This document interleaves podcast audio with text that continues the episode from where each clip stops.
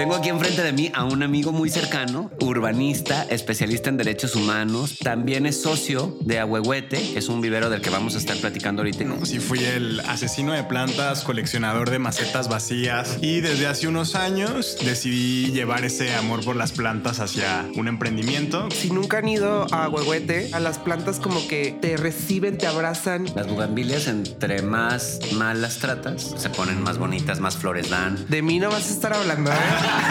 ¿Y dónde no comprarías? Si no sabes de plantas, yo no iría. Lo que nos gusta, lo que nos mueve y lo que conecta con la ciudad. Sé parte del mame antiturista y aprovecha lo que la ciudad ofrece. ¿O no?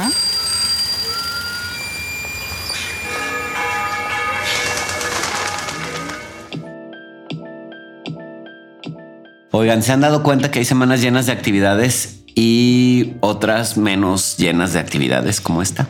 O esta sí hay muchas actividades. Siento que Pues dos, es- tres. Hay cosas que valen la pena, pero no tantas. Sí. Aquí les vamos a dar las pistas para guiarles en este mar de opciones que nuestra ciudad y sus alrededores.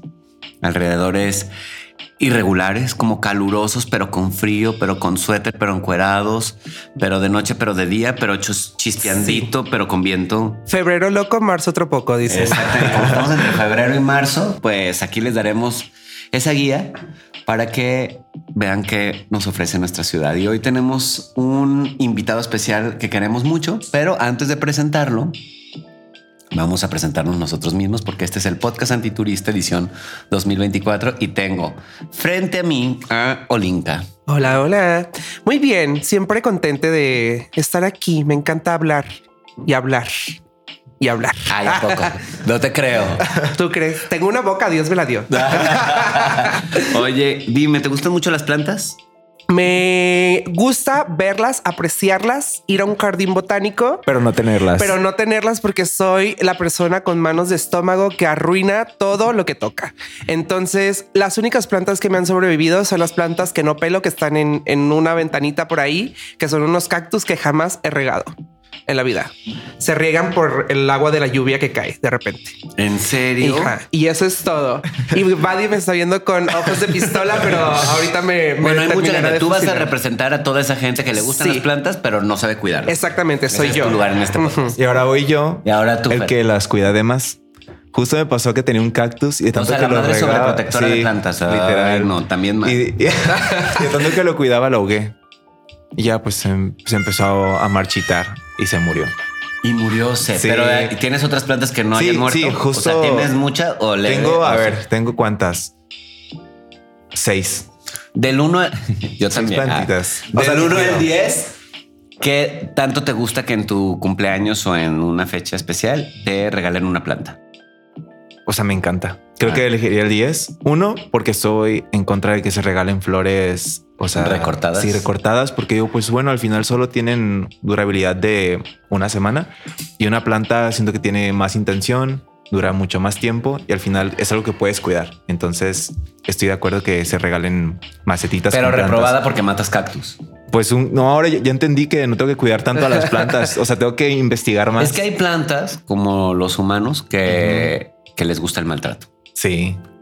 Algunos cactus son parte de eso y eh, luego otras, por ejemplo, las bugambilias.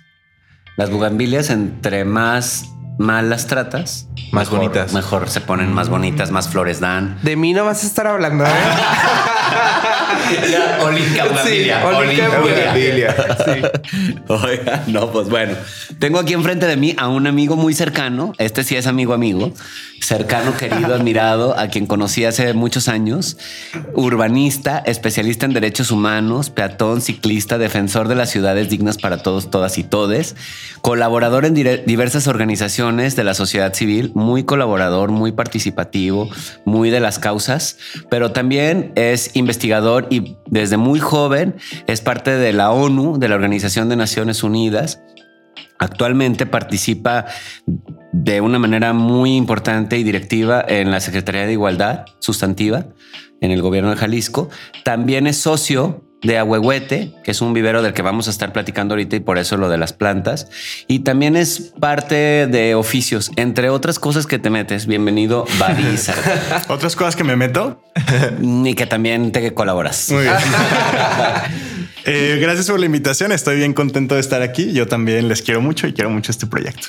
Oye, Ah. pues qué bueno, fíjate, yo ni sabía que venías hoy. Qué chido que te invitaron a Es lo que Ni modo, ya estás aquí. Y ni modo, ya estás aquí. Te iba a cancelar Sí. la invitación, pero pues ya no había vuelta atrás. Sí, no se podía chopear a último momento esta, esta invitación. Pues es una acción afirmativa porque soy moreno, entonces una cuota de moreno. Ah, venía bien. cuota Sí, sí, sí. Ni diversidad modo. Ajá, exacto. Eres moreno, eres iraní. Ah, claro, la cuota migrante la cuota también. migrante. Check, check, check a este podcast. Eres México-iraní, se diría. Ajá. México-iraní. Tu mamá es de Irán. Sí, es tu papá es mexicano. Y muy mexa. Es, es mixteco, es indígena, es de Oaxaca. Tu papá es mixteco, Sí. tu mamá es iraní. Sí.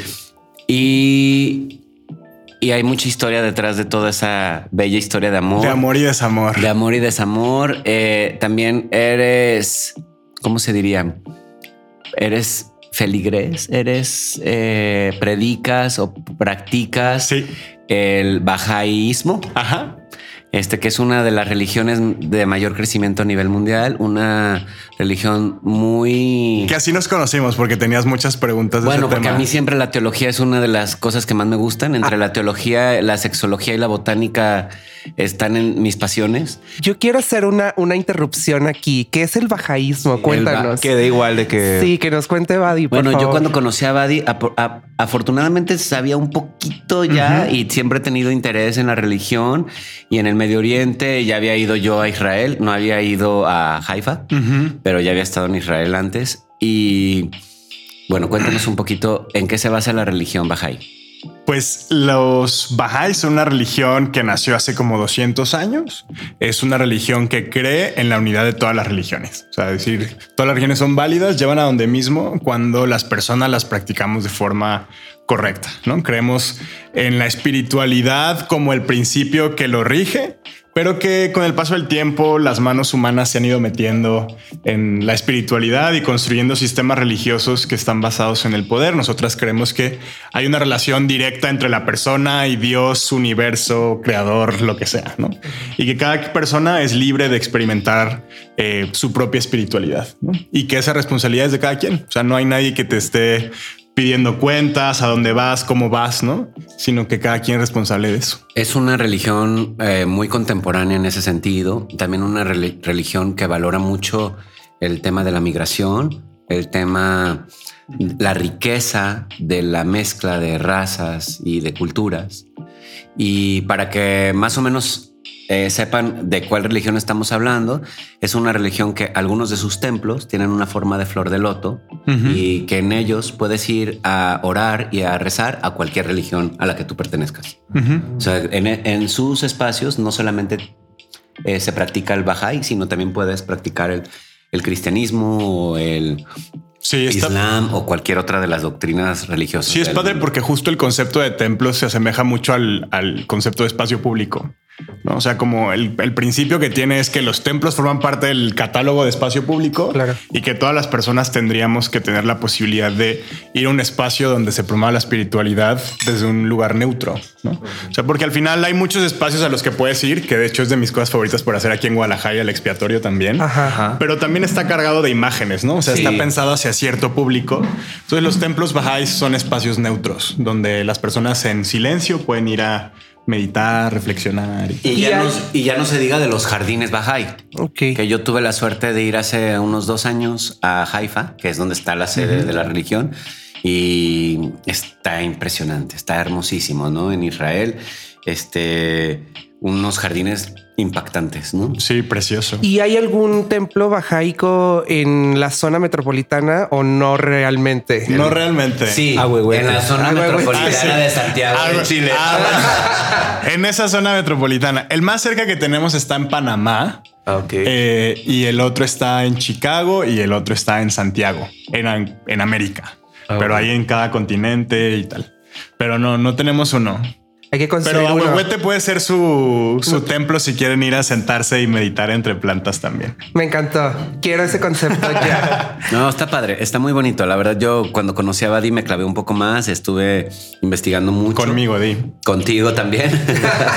y luego, pues ya me fui, a- tuve la oportunidad de ir a Israel y ya conociendo el espacio de la filosofía y algunas otras personas este, eh, de la comunidad Bahá'í. También pues estuvo muy bonito. Pero hoy hasta ahí vamos a hablar de, Muy de bien. religión. Está padre, ¿no? A mí me encanta. Sí, Digo, es uno de los temas que a mí me apasionan, pero también vamos a hablar de otro que a mí me apasiona. Y ese es la botánica y las plantas y el cuidado de ellas. Perfecto. Desde siempre te han encantado las plantas. Desde siempre me han encantado las plantas. Yo he tenido distintas etapas. En algún punto fui como el Inca, ¿no? Sí fui el asesino de plantas, coleccionador de macetas vacías y de raíces secas. Eh, y fui evolucionando hasta ahora tener una colección grande de plantas en mi casa. Y desde hace unos años decidí llevar ese amor por las plantas hacia un emprendimiento con un socio. eh, que conocía desde hace tiempo y en equipo ahí empezamos un o reactivamos un proyecto aquí en la colonia americana que ya existía en la calma, Ajá. pero decidimos traerlo para acá para convivir con otro público, con otra comunidad. eh, porque sí, o sea, justo me encantaba que Alex abrías diciendo que las plantas hacen una comunidad y nos parecía que en la americana o en el centro de Guadalajara hay una comunidad eh, de señoras y señores de las plantas que nos que queríamos que tener cerquita. Sí, aparte, digo, si nunca han ido a Huehuete, yo he tenido la oportunidad de ir un par de veces y me encanta porque siento que es un respiro del centro. O sea, como que sales para las personas que vivimos en Americana, sales y vives así de que carros, cosas pasando, este, mil actividades, eh, de repente desfiles, de repente marchas, de repente cosas y de repente entras a, a Huehuete y es un espacio como muy calmado, muy tranquilo. Te olvidas de lo que pasa afuera. Las plantas como que te reciben, te abrazan. No sé, tiene una vibra muy bonita. Yo que, yo que he tenido el placer de ir en más de una ocasión, me gusta bastante. No solo eso, además a Huehuete, pues se tiene una cafetería. ¿no? Ajá, Se puede comer súper rico, se puede beber súper rico.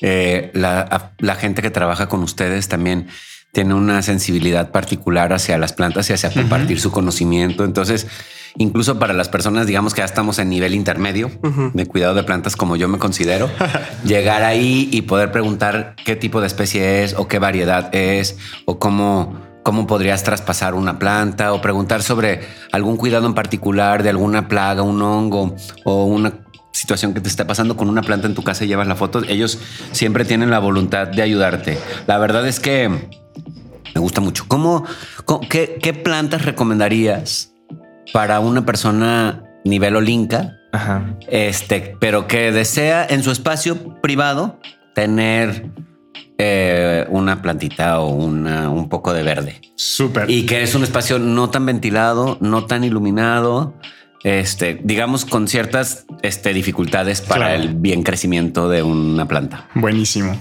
Primero, me encanta lo que dijeron los dos porque eh, es algo que lo que imaginamos para la huehuete siempre, ¿no? O sea, la huehuete tiene que ser más que sí que chido un negocio, pero es un espacio donde las personas tienen que poder aprender sobre las plantas. O sea, porque creemos más allá del gusto por las plantas en el poder que tienen las plantas para transformar el espacio, las dinámicas, generar estas vibras de tranquilidad.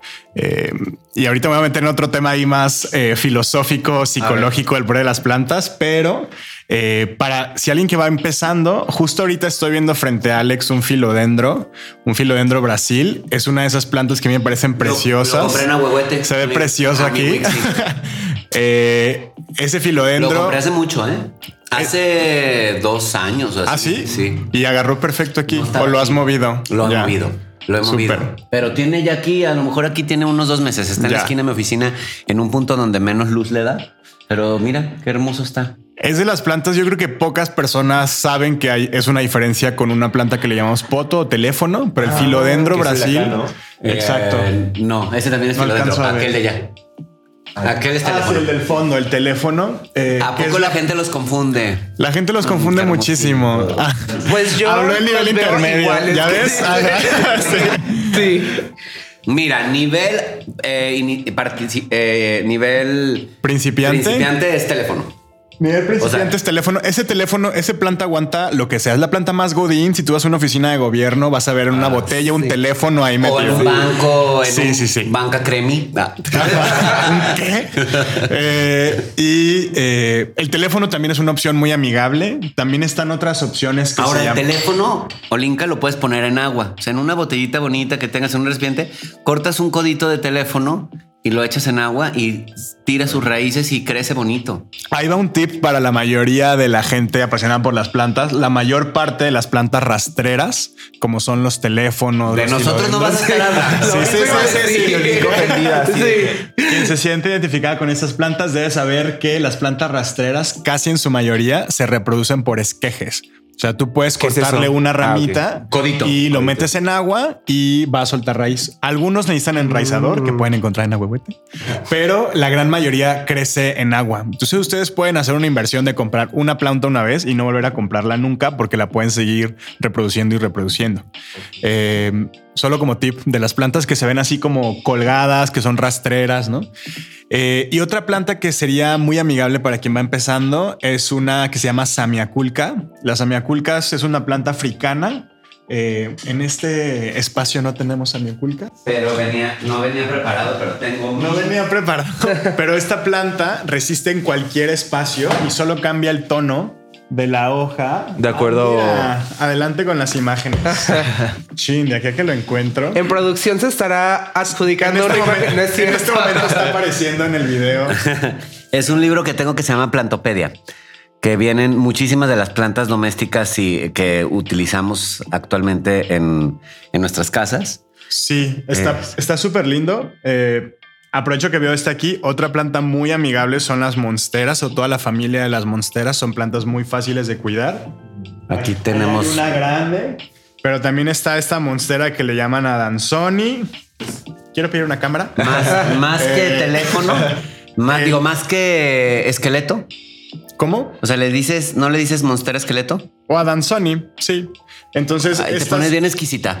Ubica los nombres de los, de los viveros. así dice aquí. Mira, yo me Ah, estoy yendo con la sí, referencia. Es un nombre científico. El esqueleto.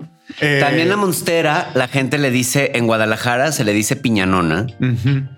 En otro lugar le dicen costilla de Adán. Sí. Sí, costilla. Yo la identifico como la planta que sale en todas las camisas hawaianas. Y la ¿Ah, sí? palmera. Sí. O sea, yo siento que esas salen en todas las camisas Silencio. No sé, nunca he tenido una camisa hawaiana. Nunca fue parte de Ah, yo mi- sí, yo sí. Yo sí que yo que he usado y uso. Y las- tengo un tatuaje de monstera deliciosa. Que lo enseñe. deliciosa. Ahorita se los enseño en privado. Ah. Y finalmente, yo creo que otra planta muy resistente que también estoy viendo por acá son las conocidas como lenguas de suegra. Eh, las Oh. lenguas de suegra eh, en sus múltiples versiones. Oreja de burro. Sí, lo conozco como, como oreja de Son burro. plantas súper resistentes y también como da- Antes llamada Sanseveira. Ese es el nombre oficial. No, ese era el se de me, antes. se me prohibió que dijera nombres oficiales. No, no, es que ya no son las, las, les descubrieron que no era Sanseveira. Pero yo te voy a decir cómo se llaman. Per- permíteme. Me siento en clase de biología, lo amo.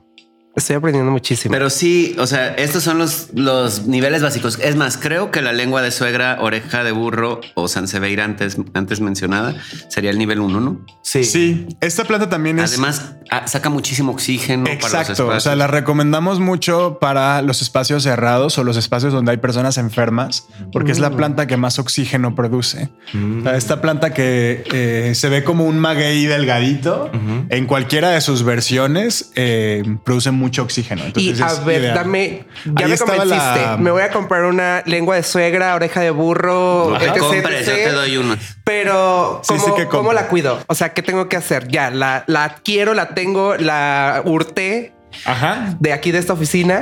¿Cómo- Con todo y maceta. Con todo y maceta, ¿cómo la cuido?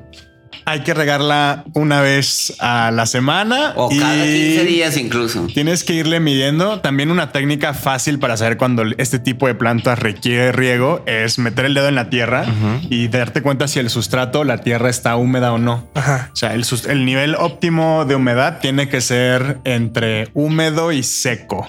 ¿No? O sea, nunca tiene que estar mojada porque se mueren las plantas. Ajá. Y ya. Eh, exacto, ¿no? Entonces tú puedes ir midiendo qué tanto la planta necesita y esto varía mucho si hay mucha ventilación, si está en el sol, si no le da el sol, ¿no? Por ejemplo, la planta que está aquí puesta, que está en interior, incluso cada 15 días pudiera aguantar con agua porque no le da casi... O cada mes. Sí. Y es Y poquitito. mírala, que está usa. contenta, ni la había visto. Hasta ahí está Feliz la mujer vida. olvidada y está contenta. Es muy poca agua la que requiere. También eh, lo ideal es que puedas tener plantas con macetas que tengan su orificio en la parte de abajo y un plato, Eso porque la planta sí. suelta el agua que no necesita y si no se ahoga. Eso sí es muy importante. Que no les dé hueva hacerle el hoyito a la maceta.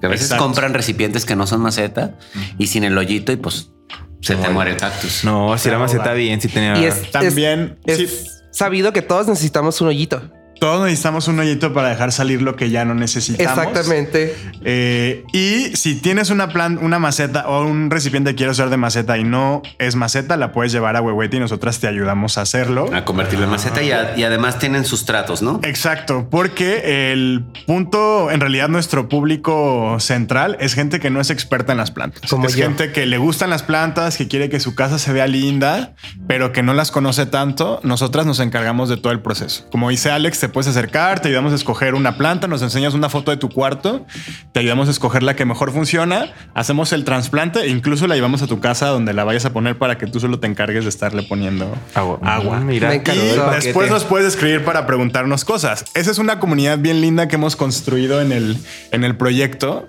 de gente, de señoras y señores, que también se me hace bien chido porque siento que hay muchos estereotipos de género sobre quién cuida plantas, que normalmente pensamos en señoras, ¿no? Pero hay muchos hombres señores que también cuidan plantas y nos encanta luego Claro. recibir sus, sus mensajes y es una comunidad bien intensa, bien, bien intensa. Pero eh, si tú tienes una duda de tus plantas, incluso si no la compraste con nosotras, nos encanta que nos escribas, nos preguntes eh, y te vamos ayudando a, a salvarla. ¿Qué otros lugares de venta de plantas? Porque aquí no somos un podcast pagado. Ah, Sí, no, sí, eh. sí, sí, sí. Pero ¿qué otros lugares de compra de plantas recomiendas en nuestra ciudad? En la colonia americana, las chavas de Garra de León hacen un trabajo muy lindo. Muy hermoso tipo tam- ustedes también. También son expertas en plantas, diría. Eh, también tienen servicio a domicilio. Yo creo que eso a todas en la dinámica de hoy nos facilita Sí. mucho el, el trabajo. Eh, en el área metropolitana hay también varios viveros chiquititos que eh, pueden ir a revisar. Seguro se han dado cuenta en las colonias como Providencia, La Monraz. Luego hay esquinas donde se agarran y con- montan viveros, viveros pequeños. Sí. Cómprenles a ellos y ellas. Eh, son viveros que eh, no son productores, que también son intermediarios, que le echan mucho cariño a las plantas y son seleccionadas. Eh, ¿Y dónde no comprarías? si no sabes de plantas, yo no iría a un vivero grande, a uno de esos viveros enormes Ah, que están afuera se de vuelve la poco ciudad. personal, ¿no? Entonces no te dan los consejos que a lo mejor Exacto. te dicen. Régala todos los días. Y ni Nos llegan todo el tiempo personas que compré esta planta en el vivero y me dijeron que era de sombra y es una planta de sol Ah, directo. ¿no? uy, sí. Entonces, si no sabes tanto de plantas, no vayas hacia allá. Ve algún espacio que te pueda asesorar bien. Sí. Es. Muchas gracias. Oye, hablando de ti, Buddy, que aparte de Ahuehuete, ¿dónde te gusta, por ejemplo, ir a tomarte un café de la ciudad? ¿Dónde me gusta ir a tomar? Y que haya como plantitas bonitas y así, o sea, Sí. que no que sea peligro al fondo ni Ahuehuete. Chin, esa era mi recomendación. No, no. Porque es pagado este podcast.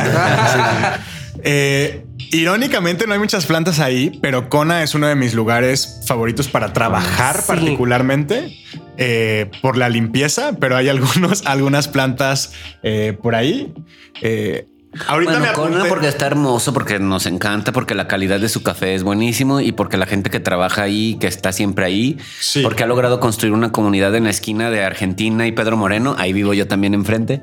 Este, pero me encanta, me encanta Kona. Pero por ejemplo, pienso en espacio abierto, ¿no? Paloma Negra. Paloma Negra. Pienso en Endémico. Endémico. Endémico, que está ahí cerquitita de ustedes también. Si les gusta la comida chiapaneca, Endémico es un gran lugar también para ir a comer algo ahí mezclado. Nunca he comido. ¿Y qué opinas de esta tendencia de interiorismo o de, sí, de, de espacio en el que las plantas se vuelven una parte fundamental, casi prioritaria de la decoración o del interior de los espacios? Me encantaría que tú me contestaras eso, porque creo que parte del estilo que tienes tú y los proyectos en los que estás en general de interiorismo su- su- su- suceden así. Pero ha sido, yo, lo mío ha sido muy orgánico, porque en realidad así han sido todas mis casas. O sea, siempre las plantas tienen un lugar fundamental. Entonces, cuando yo hago un proyecto arquitectónico o de interiorismo, valoro mucho el- el- las plantas. Pero ahora lo noto mucho más. Por ejemplo, estoy pensando en un espacio que acaban de abrir hace poco que se llama Almacén y a un lado Aurora. No he ido, no, ya me lo recomendó va- varias personas. No he ido, pero pienso, o sea, le pusieron mucha galleta a las plantas, ¿sabes? Sí. Mucho cuidado. Entonces, y pienso que cada vez hay muchos más espacios en las que las plantas están presentes, ¿no? O sea, muchos más, o sea, casi todos, ¿no? O sea, antes no sucedía eso. De hecho, antes incluso las casas no tenían plantas. O sea, las personas en sus casas no tenían plantas. Ahora nos Fue hemos dado raro, ¿no? cuenta cómo las plantas otorgan un, un bienestar, ¿no? Y complementan. Y en muchísimos de los casos, en los proyectos que nosotros hacemos, incluso en mis propios casas, como ahora cuando me cambié a este departamento donde vivo, lo primero que llevé fueron plantas y ya poniendo las plantas donde iban, podías poner un tapete y un cojín y ya estaba. Es que siento que le dan mucha personalidad, ¿no? Al Sí, espacio, a las vida, plantas. validez, aparte. Y como que no sé yo, pero yo cuando he ido a, a lugares de plantas siento que crecen distinto en, en ese espacio por la vibra que tiene ese espacio. O sea, Sí, ahí, fíjate que ahí sí vas desarrollando una intuición que yo ya tengo muy desarrollada de casi sin pensar, yo sé si a esta planta no le gusta el lugar. O sea, no, llego a mi oficina y digo, esta no, está enojada, esta está triste, esta, o sea, voy, tengo una sensibilidad natural acerca del lugar al que las plantas van a ser felices. O veo una que digo está enferma, la necesito llevar al lugar más bonito. Entonces, donde sé que le va a dar el viento adecuado, la luz adecuada, donde sé que la voy a estar pudiendo cuidar con el agua, incluso darle ciertos eh, suplementos, ¿no? Por ejemplo, ¿qué, qué cuidados particulares o suplementos recomendarías por, en general de tener con las plantas? Pues eh, hay dos y de hecho son proyectos locales y proyectos de morras que se me hace particularmente chido. Eh, hay uno que se llama Quiote Orgánico, que tiene una variedad padre de productos eh, orgánicos para el crecimiento de las plantas, tanto fertilizantes como preventivo de plagas. Y otro que se llama Bártica, que tiene pro- productos especializados. O sea, eso no tiene uso genérico, pero por ejemplo tiene un fertilizante de orquídeas muy bueno, muy bueno, que acelera la floración de la, de la orquídea. Eh, y creo que esos los podemos usar de forma regular. Cualquier persona trae sus guías para, para hacerlo.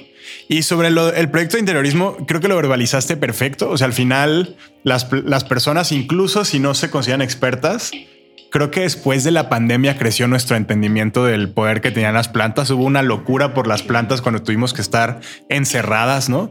Vario- varias semanas. Eh, algo que también diría para los proyectos de interiorismo que pongan atención es que las plantas, como las personas, necesitamos cambiar de lugar. Entonces, las plantas, si están fijas en un lugar y no les está funcionando, tienen que tener posibilidad de moverse. Y lo que pasa con muchos proyectos es que los diseñan muy padre, pero luego ponen plantas donde no les va a funcionar, ¿no? Me pasa mucho que de pronto veo plantas cerca de la cocina, de hornos, ¿no? Que no van a resistir mucho tiempo ahí. O cactus los veo mucho en interior porque se ven padres, pero después de unos meses se van a empezar a llenar Sí. de plaga o adelgazar. O por ejemplo, cuando estaban muy de moda las suculentas, que Claro. también las vendían para interior, pues a los dos meses ya no parecía suculenta, ya parecía una hiedra buscando el sol, ¿no? Así con sus hojitas muy dis- disparadas. Sí, justo. Y también otro tip de plantas que nos acaba de dar Alex es que cuando vean que las plantas comienzan a estirarse y soltar hojas, están buscando la luz. Entonces también cuando vean a los cactus, estos órganos preciosos, rectos, Y se hacen flacos y que se largos. hacen flacos, están buscando luz porque no tienen luz suficiente. Incluso las monsteras, por ejemplo, los huequitos que tienen las monsteras en sus hojas, solo suceden cuando les está dando la luz apropiada. Si tú metes la monstera a un lugar donde no le da luz, deja de tener esos huequitos, la, Sí. la hoja. Por eso la monstera es una de mis plantas favoritas, porque las monsteras saben ser chidas. Son, son amigas con las hojas más pequeñas. Por el clima de las Sí, monsteras, si son- alguien está son viendo el video, exacto. Si alguien está viendo el video, se- las monsteras crecen en climas o contextos parecidos al que está en el cuadro este. Tropicalonos. Exacto. Eh, sí, más fríos, pero eh, lo que pasa con las hojas de las monsteras es que las hojas que crecen en la parte de arriba abren hoyos en sus hojas para permitir que la luz pase a través de ellas Son y las onda. hojas de abajo, que son más nuevas, puedan crecer también, porque si no, las matarían por bloquear la luz, ¿no? qué bonitas. Entonces, sí, Te ¿no? cayeron muy bien. Monstera Quiero una. mil. Sí. TQM, Sí, monstera. TQM. Oye, pero, pero también otra cosa de las monsteras es que si las pones, por ejemplo, yo lo acabo de hacer en las pizzas, las pinches pizzas, una monstera que andaba tristona, dije, esta le va a gustar aquí. La pegué a la pared, la recargué en la pared y en cuanto una monstera se siente respaldada por un tronco o por una pared, o sea, como con una guía y empieza a siente que puede subir, sus, sus, sus hojas crecen hermosísimas, o sea, es su esplendor. Empiezan a crecer de una manera distinta, también con los huecos de luz, pero, pero sienten eso y tiran unas raíces gruesas como dedos desde donde está saliendo la hoja nueva hacia hasta el piso. Súper bonito. Cuando ese de, cuando una monstera tiene esas raíces, es que está en su momento de felicidad. Cuando tiene una red de apoyo. Las monsteras como maestras de vida. Sí. Sí. Oye, ya llevamos media hora de podcast. Tenemos que sacarte más información. ¿Cuáles son los lugares de Guadalajara que recomendarías de manera imperdible a un visitante que nunca ha estado en nuestra ciudad, pero que valora mucho la cultura de los lugares a los que visita? Ya. Eh, para comer, justo aquí me la apunté porque no lo he escuchado antes. No sé si ubican los lonches pajarito. Los lonches Sí, pajarito me claro. parece un gran lugar. Solo que hay que ir de miércoles a viernes nada más durante la mañana. Por Porque solo abren en ese horario. ah, sí, Ajá, es Son muy antigodines. es, es antigodín, pero tienen eh, una variedad de lonches buenísimos. Los ¿Pero de qué? O sea, de O sea, lonches tradicionales tapatíos, pero de que de chicharrón. ¿Ubicas este lonche delicioso como de jamón con crema? Claro. Sí. No lo Eh, ubico, lo adoro, lo idolatro, ajá, lo, lo amo. crecimos con Crecí él. con él. Hay un lonche buenísimo de eso ahí. Entonces, eh, y los atiende Pájaro, que es el dueño del local, ¿no? Tiene una marca de salsas que se llama Pajarito. Sí. Que, Eh, que lo- que es, es el papá de Fabián, ¿no? Así es. Sí, que vino y nos contó de ese lugar también. Entonces Fabián tiene ahí una historia familiar. Imperdible, lonches buena salsa cocina. pajarito. Exacto. Miguel Blanco 1390. Ahí mero, muy cerca del expiatorio. Muy, muy cerca del expiatorio. Es prácticamente Miguel Blanco, esquina Camarena. Casi, poquito antes. Y si les encanta el arte popular, seguramente también ya han hablado de ellos porque somos una colina muy pequeñita. El proyecto de Chamula es un lugar, eh, si vienes de fuera y quieres llevarte arte popular, Chamula es un lugar para, para hacerlo. Y si te quedas el domingo, también ir al Pero antes de dejar de hablar de chamula, sí me parece que es importante resaltar la selección Sí. y el cuidado con el que ellos hacen su trabajo para las piezas artesanales que tienen. No es una tienda de artesanía. O sea, realmente es una construcción de comunidad también a través de el respeto y el cuidado a los artesanos de nuestra zona, porque en realidad no son solo de Guadalajara ni de Jalisco, incluyen eh, piezas de otras de otros estados, pero con un cuidado y un respeto por el trabajo digno muy valioso, cosas muy muy hermosas. Sí, qué bueno que lo dices porque luego hay muchos lugares donde pueden comprar artesanía que son revendedores o, me- o intermediarios, pero Chamula, como dice Alex, se ha asegurado de hacer un trabajo de protección del patrimonio y de la técnica de, produ- produ- de producción artesanal. Yo creo que eso es lo más importante del valor de las piezas de, de Chamula y hay de todo tipo. O sea, van a encontrar cerámica, barro natural, pero también textiles, trabajo en madera. Entonces, para si vienes en avión, puedes llevar cositas incluso arriba sin que pueda. Está en Manuel que M. corran Diegues riesgo. entre, entre Morelos y, e Hidalgo, Cerquísima. abajo de Comala. Exacto. Y si ya estás ahí, puedes subir a Comala, desayunar unos chilaquiles Comala, que yo creo que eh, personalmente me encanta porque me recuerda mucho a mi pueblo. Yo soy de Colima. Eh, y entonces toda la estética está construida sobre eso y me parece muy lindo. Y también es un lugar donde las plantas son sí, prioritarias. Exacto, Justamente sí. en la Y la calidad de sus alimentos y de sus ingredientes es de primer nivel. Está increíble. La verdad está buenísimo Comala. Sí, me encanta Comala. Y luego usan, usan ingredientes tradicionales mexicanos en, en sus recetas. Yo creo que eso también está bien chido porque encontramos pocos lugares, me parece, de precios accesibles que eh, jueguen con este tipo de Es un ingredientes como el maíz Comala. azul, ¿no? Es un imperdible Comala. Se nota el amor, el cuidado, todo. La verdad, los queremos mucho Comala. Muchísimo. Ahora hay que pasar a los anuncios parroquiales. A ver, este Fer, ¿qué va a haber en estos próximos días? Porque enero fue una putiza. Duró como Ay, sí. 120 días, ¿no? Sí, Enero. hasta me salieron Ay, canas de ya, lo largo. güey, ya, ya, enero que se acabara. O sea, todavía ni empezaba enero y ya, se ya queríamos que se acabara. Duró una eternidad. Pero febrero se fue en putiza. Ujú. Entonces, bueno, ¿qué va a haber en estos días en Guadalajara? Sí, pues bueno, yo les vengo a platicar un poquito acerca de la Feria de la Feria Internacional de Música en Guadalajara, que comienza este 28 de febrero hasta el 4 de marzo. Y justamente eh, vamos a tener como un evento interme- intermedio, que es un festival de música que se llama Porta América. Y pues está muy interesante porque justo es un evento que organiza eh, la Universidad de Guadalajara. Y pues se celebra como toda esta onda, ¿no? De la música y va a haber un concierto súper padre donde va a estar Caloncho, si no me equivoco, es el sábado 2 de marzo. Así que es un imperdible aquí en la ciudad para que lo vayan agendando. Y lo mencionamos desde ahora porque pues es algo que se tiene que organizar para irte con tus amigos, de ver en qué se van. Bueno, como, como lo platicamos la semana pasada, es un, es un evento muy importante que conjuga lo mejor de la música, que tienen invitados especiales. También tienen Portamérica, que es un festival gastronómico. También viene eh, Patti Smith, es un artista a nivel internacional extremo. Entonces, eh, recuerden que todo el contenido lo pueden buscar en las redes sociales de, de, la Feria Internacional de la Música Guadalajara. Y bueno, se viene, se viene ya, ya muy pronto. Y también tenemos el medio maratón, que es sí. este 25, ¿no? Sí, este 25 de febrero. Yo no sé. Yo no, claramente yo no sé nada de Bueno, tenemos el medio maratón Guadalajara. Mucha gente se está preparando a los que van a correr sí. a Colomos o al Parque Metropolitano. Por eso está tan lleno.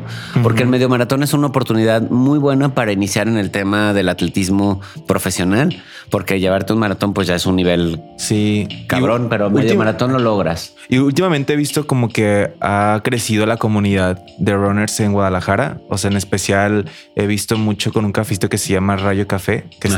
está por Providencia, que organizan como eventitos los viernes por la mañana, si no me equivoco, a las 7, donde pues se junta una comunidad de personas que están por comenzar este, este nuevo hábito en su vida. Entonces está muy cool que se animen. O sea, obviamente se, ne se necesita una preparación antes de correr un medio maratón, pero pues, o sea, está muy increíble. Afortunadamente en nuestra ciudad tenemos muchos espacios propicios para practicar el atletismo y el hiking y está Colomos, está el Metropolitano, está el Parque de la Solidaridad, están las diferentes bajadas a la barranca, está el Diente, está la Primavera, incluso en, en, en los cerros de Bugambilias hay unos uh -huh. senderos, está el gato en Tlajomulco, sí, está en Tlajomulco, está Chupinaya. en, el Chupinaya en Ajijic, o sea, hay, hay mucho, mucho donde practicar. Sí. Igual deberíamos incluso, luego hacer un podcast edición sí especial de, de, de, hiking y atletismo. Sí, porque incluso hasta dentro de la ciudad hay muchas avenidas y calles por las que mucha gente acostumbra a correr. A mí me gusta correr en Pablo Neruda.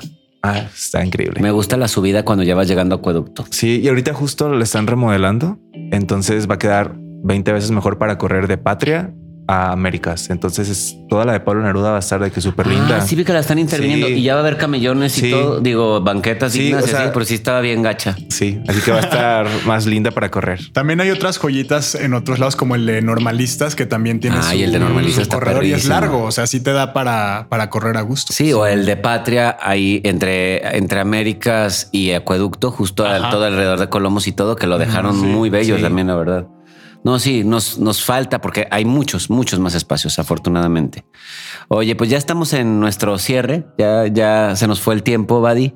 Pero muchas gracias por venir. Muchas gracias, gracias por platicar de Huehuete. Muchas gracias también por compartir un poco de tu intimidad sobre, sobre la comunidad Bahá'í, sobre tu religión, sobre tu familia. También por contarnos tanto de ti, pero también, sobre todo, yo que te conozco y que tengo la suerte de, de de ser tu amigo, por todo lo que haces por nuestra ciudad, por nuestra comunidad, no solo por la comunidad LGBT de la que somos parte, sino también por, por la, los habitantes de nuestra ciudad, por la manera en la que te involucras de una manera tan orgánica y tan generosa para, para hacer cosas por los demás. Y también eh, qué bonito que has encontrado a tu alrededor personas con las que has hecho equipo de la sí. manera en la que lo has hecho y que tienen esa, ese interés en común de, de dejar y de dejar algo para los demás, de compartir, porque es parte de los valores que nosotros compartimos en Antiturista y en Taller Ciudad. Y, y, qué bonito que aunque se hayas venido a platicar principalmente de Ahuehuete, tenemos muchos otros temas pendientes, pero gracias por venir. Gracias a ustedes por invitarme. Me encantó estar aquí. Yo la verdad es que le tengo un cariño antiturista porque lo vi nacer eh, en su primera versión y me encanta porque este principio de que si crece una, crecemos todas es parte de lo que nos ha guiado en la chamba que hacemos. Y si me dejan, voy a hacer dos comerciales nada más para cerrar. Ver, Uno es que este sábado tenemos una clase de yoga en Ahuehuete porque Ahuehuete sirve para que todo el mundo pueda venir a usarlo como guste, como quiera. Y uno de nuestros yogis favoritos, que es Os- Osvaldo Delgado, va a tener reiniciar sus clases este sábado en Ahuehuete ¿A a, las hora? 8 de la mañana, los Ah, sábados. Ok. Y el segundo es que eh, hablando de otras causas y me convertí ya en la persona loca de este tema es si ustedes tienen trabajadoras del hogar pueden hacer un contrato para sus trabajadoras del hogar. Desde este año es obligatorio que lo tengan y pueden acercarse a las cuentas de Igualdad Jalisco o a las mías para pedir guías sobre cómo hacerlo. Entonces pensando que estamos entrando en el 8 de marzo en el mes de los derechos humanos de las mujeres, esta es mi causa personal de este año y feliz de poderles ayudar con esto. Bueno, Felicidades. a mí se me hace muy hermoso eso. Yo tengo el súper privilegio y eh, la fortuna de, de tener una persona que me ayuda en mi casa eh, de manera incondicional y plena que se llama Lola. La que tiene, amamos. que tiene 15 años eh, trabajando conmigo y yo desde hace muchos años, no sé si los 15, pero pues casi probablemente desde los 15, pero desde hace muchos años eh, me comprometí a tratar de darle todos los derechos posibles a Lola como empleada y ha sido algo fundamental en nuestra relación, ese- esa construcción de respaldo que solo te da el sentido de familia cuando realmente de manera generosa y genuina haces algo por, por esa persona. Lo tenemos nosotros y me da muchísimo gusto que cada vez haya más personas que consideren esta opción como pues como una parte fundamental del trabajo y de la dignidad de Claro. todas estas personas que hacen nuestra vida mucho más fácil y nos ayudan de manera íntima, con cuidados y de muchas maneras diferentes manifiestan el amor que nos tienen a través de su trabajo.